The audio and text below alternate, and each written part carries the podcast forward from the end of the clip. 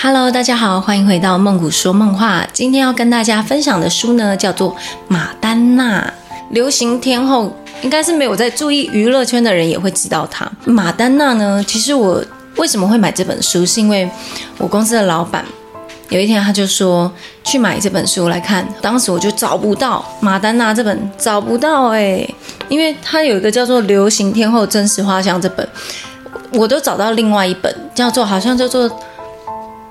就就是就是另外一个名字，但也不是不是同不是这个作者。那我当时找这本书找超级久，我找了三间的，就是二手书店，我都找不到。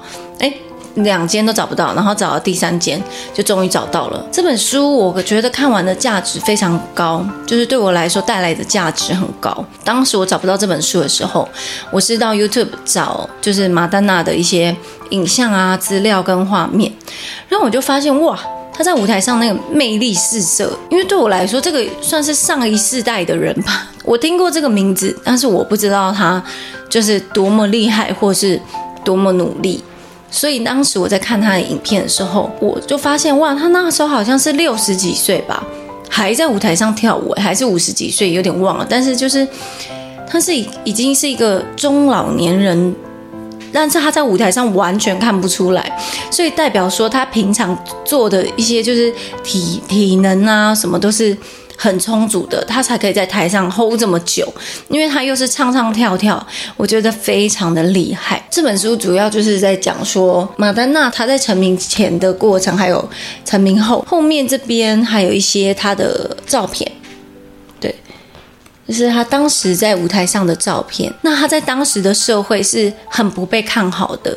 一开始他出来的时候，就是因为他太裸露，跟他的呃讲话歌词啊都太妩媚、太煽情了，所以他就没有得到很多的好评。可是他就是为了做自己，他觉得他就是要这样子。那我觉得这样才能展现他的美、他的自信。所以他也是很勇敢的去突破，就是所有层层。对他不好的眼光，那才会成就造就了这个就是流行天后马丹娜。所以我很建议各位，如果对这种呃流行啊或者是娱乐圈有感兴趣的话，欢迎也买这本书。如果找不到的话，你们也可以在在那个 YouTube 啊或者是一些影音平台，可以去查马丹娜的一些，比如说巡回演唱会啊，或者是有在介绍她的。影片，那我们今天就介绍到这啦，这个比较简短的一个小介绍，希望大家会喜欢。